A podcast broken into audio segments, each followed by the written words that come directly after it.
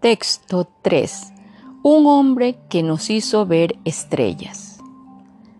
¿Sabes quién es el responsable de que podamos ver las estrellas a través de un telescopio? Pues fue un hombre muy inteligente que vivió en una época difícil, en donde era criticado por decir cosas diferentes a las que se creía en ese entonces.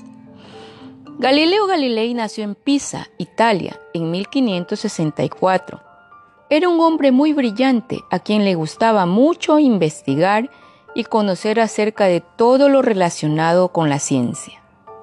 Aunque su padre quería que estudiara medicina, se interesó por las artes como la pintura y la literatura, además de las matemáticas, la física, la filosofía y sobre todo la astronomía, ciencia que estudia todo lo relacionado con el espacio y las estrellas.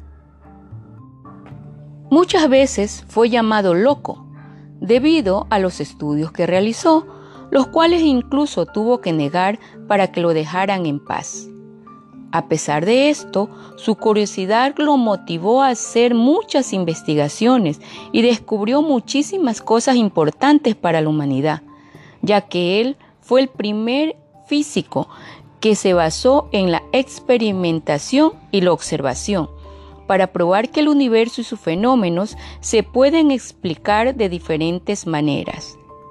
Galileo es un ejemplo de cómo la curiosidad y la investigación te pueden llevar a cosas asombrosas.